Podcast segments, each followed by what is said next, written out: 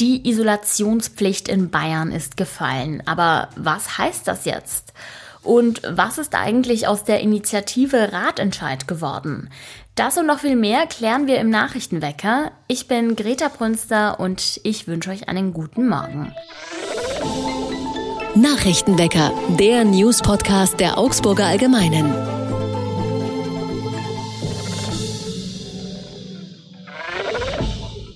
Das Eisenbahnunternehmen Go Ahead wird ab dem 11. Dezember große Teile des Nahverkehrs rund um Augsburg von der DB Regio übernehmen.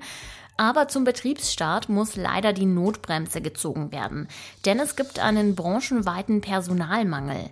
Geplant ist deshalb ein stufenweiser Start bis zum Juni 2023. Den stark befahrenen Abschnitt Augsburg-München trifft das allerdings nicht der kann von Anfang an in vollem Umfang befahren werden.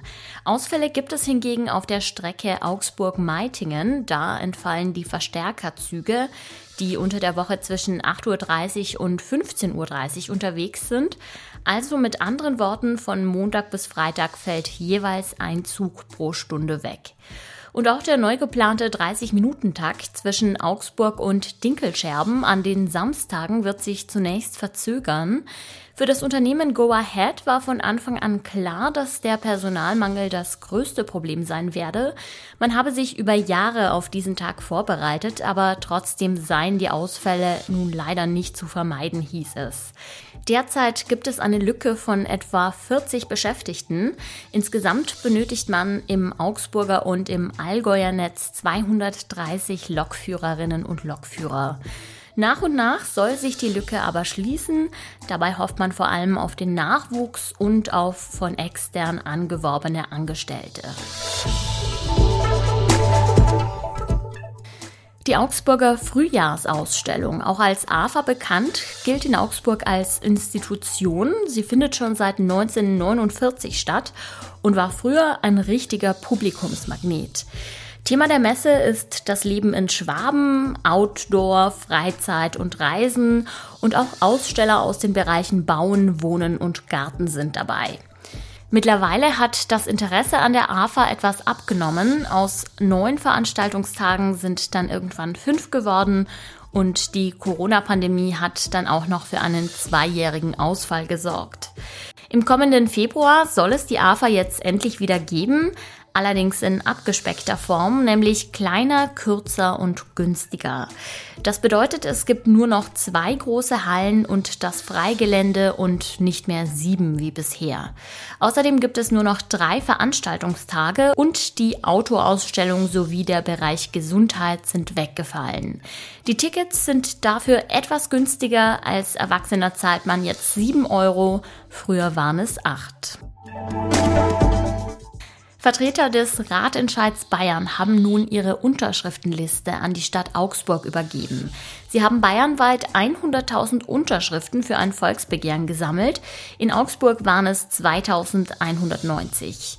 Auf diesem Weg wollen sie ein neues Fahrradgesetz erreichen. Die Initiative erhofft sich gut ausgebaute Fahrradwege und verbesserte Park- und Mitnahmemöglichkeiten. Nun wird geprüft, ob da tatsächlich auch wahlberechtigte Augsburgerinnen und Augsburger unterschrieben haben und dann wird die Unterschriftenliste ans Innenministerium übergeben.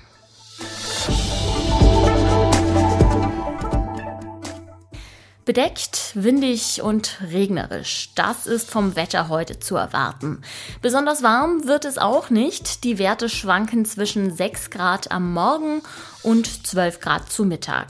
Abends kühlt es dann wieder auf 8 Grad runter. In Bayern gibt es keine Isolationspflicht mehr. Das heißt, wenn ich Corona habe, dann muss ich nicht zu Hause sitzen, sondern dann darf ich rausgehen zum Einkaufen, ja sogar zur Arbeit. Einzige Bedingung, ich muss dabei eine Maske tragen. Meine Kollegin Stefanie Sator hat sich mit dem Thema beschäftigt und wird jetzt hoffentlich die vielen Fragezeichen auflösen, die ich jetzt gerade im Kopf habe. Hallo Stefanie. Hallo. Sag mal, gilt die Maskenpflicht bei einer Corona-Infektion dann auch im Freien? Nein, gilt sie nicht mehr. Ich muss eine Maske tragen, zwar wenn ich meine eigene Wohnung verlasse, aber eben nicht, wenn ich dann mich im Freien bewege. Aber natürlich, wenn ich in den Supermarkt zum Beispiel gehe oder äh, in die Arbeit. Also in Innenräumen muss ich eine Maske tragen, wenn ich infiziert bin. Es sei denn, ich bin der einzige Mensch im Innenraum, dann muss ich keine tragen. Aber im Freien, beim Spazierengehen nicht. Gut, äh, angenommen, ich bin jetzt Landschaftsgärtnerin und arbeite meist im Freien, da werde ich wahrscheinlich auch nicht so viele Menschen anstecken. Was ist aber mit Menschen, die im Job viel Kontakt zu anderen haben, zum Beispiel Ärztinnen und Ärzte? Ja, das ist so ein bisschen der kritische Punkt an der ganzen Geschichte. Eigentlich gibt es für medizinische und pflegerische Einrichtungen ein Betretungs- und Tätigkeitsverbot für infizierte Mitarbeiter. Es gibt aber eine Ausnahme, und zwar, wenn man nicht mit vulnerablen Personen zusammenarbeitet. Das aber zu definieren, was denn jetzt vulnerable Personen sind und wer mit denen in Kontakt ist, ist schwierig. Deswegen gibt es da auch noch einige Fragezeichen. Aber klar, ein Arzt, der mit schwerkranken Patienten arbeitet, zum Beispiel jetzt äh, auf einer Onkologiestation, der wird da nicht arbeiten dürfen, weil das natürlich Hochrisikopatienten sind.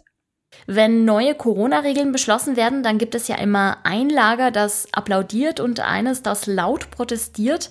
Wer sind denn diesmal die Befürworter und was sagen sie denn? Das ist tatsächlich relativ gut durchgemischt. Es gibt äh, unter Ärztinnen und Ärzten sowohl diejenigen, die sagen, das ist eine gute Entscheidung, wir sind in einer Phase der Pandemie, wo wir das machen können, die Isolationspflicht aufheben. Es gibt aber andere, die sagen, es kommt zu früh und es ist verantwortungslos. Ähm, für unsere Recherche haben meine Kollegin und ich für diesen Artikel auch beide Seiten gehört. Wir haben zum Beispiel mit ähm, der Stiftung Patientenschutz gesprochen, die tatsächlich entsetzt sind darüber, dass ähm, die Isolationspflicht aufgehoben wird, weil sie sagen, es ist für vulnerable Gruppen, für Risikopersonen einfach eine zusätzliche Gefahr, wenn ähm, die Menschen jetzt nicht mehr zu Hause sind, wenn sie Corona haben. Ähm, die Bayerische Krankenhausgesellschaft sieht das anders. Die sagen, es ist jetzt der richtige Zeitpunkt, ähm, diese Lockerungen anzugehen, weil die Fallzahlen sinken, weil die Infektionsschwere nicht mehr so hoch ist wie zum Beispiel bei früheren Varianten. Wie siehst du persönlich denn die Abschaffung der Isolationspflicht? Hast du dir da schon eine Meinung gebildet? Ja, habe ich. Es ist tatsächlich so, dass ich befürchte, dass der Appell an die Eigenverantwortung so ein bisschen an der Realität vorbeigeht. Es war ja immer schon so, dass die Leute krank, husten, schniefen zur Arbeit gegangen sind und ich fürchte, dass sie das auch weitermachen werden. Vor allem befürchte ich, dass sich kaum mehr jemand testet. Das heißt, viele werden vielleicht dann auch gar nicht wissen, haben sie Corona, gehen trotzdem schniefen zur Arbeit. Das heißt, dieses Bewusstsein für Corona schwindet so langsam, glaube ich. Und ich fürchte deswegen, dass der Schritt auch zu früh kommt. Mm, ja, und was natürlich dazu kommt beim Thema Maskenpflicht, das sieht ja jeder ein bisschen anders. Äh, das wird ja sehr unterschiedlich ausgelegt von den Menschen. Für manche bedeutet das, die Maske hängt dann unterm Kinn, für manche baumelt sie unter der Nase. Also da hat man ja schon wirklich alles gesehen in den letzten Monaten und Jahren. Ja, so ist es. Ähm, man, man, muss ja nur in den Supermarkt gucken. Da sind manche, die tragen die eben auf Halbmast, manche tragen sie gar nicht, was sie ja dürfen. Es ist ja keine Maskenpflicht mehr in Supermärkten. Ähm, aber in dieser ganzen Gemengelage, wo man die Thematik vielleicht nicht mehr so präsent hat wie früher, ist diese Isolationspflicht so die letzte Passion, die jetzt gefallen ist. Und ähm, ich persönlich sehe es kritisch. Die Isolationspflicht in Bayern ist abgeschafft worden. Wenn ihr also gerade Corona habt, dann müsst ihr euch den Einkauf nicht mehr vor die Tür stellen lassen, sondern ihr könnt einfach raus und in den Supermarkt. Ob diese Entscheidung jetzt klug war oder nicht, das werden uns wahrscheinlich die kommenden Wochen und Monate zeigen. Herzlichen Dank, Stefanie, schon mal für die Informationen. Gerne.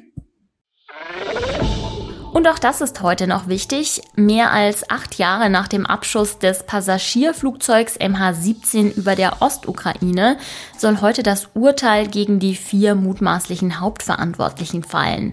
Die damals hochrangigen prorussischen Separatisten werden dafür verantwortlich gemacht, dass die Maschine der Malaysia Airlines auf dem Weg von Amsterdam nach Kuala Lumpur abgeschossen wurde und 298 Menschen starben. Und was Kurioses gibt es zum Schluss. Habt ihr schon mal was von der Bankmetropole Mügeln gehört? Das hat nichts mit Banken zu tun, also Finanzinstituten, so wie zum Beispiel in Frankfurt. Mügeln ist eine kleine Stadt in Sachsen und die ist besonders stolz auf ihre vielen Parkbänke. Da gibt es zum Beispiel eine Baumelbank, die ist höher als andere Parkbänke und auf der kann man ganz gemütlich die Beine baumeln lassen. Oder eine Trabi-Bank, also eine Bank in Form des in der DDR beliebten Autos Trabi. Anfang Dezember will man dann die 50. Bank in Mügeln aufstellen und die hat die Form eines Schafes. Wenn ihr mal in Sachsen seid, dann ist Mügeln also bestimmt einen Abstecher wert, besonders wenn ihr euch mal entspannen wollt und ein bisschen zur Ruhe kommen auf einer von den ganzen Parkbänken. Das war's auch schon wieder für heute. Mein Name ist Greta Brünster. Ich sag danke fürs Zuhören und bis bald. Nachrichtenwecker ist ein Podcast der Augsburger Allgemeinen. Alles, was in Augsburg wichtig ist, findet ihr auch in den Show Notes und auf augsburger-allgemeine.de.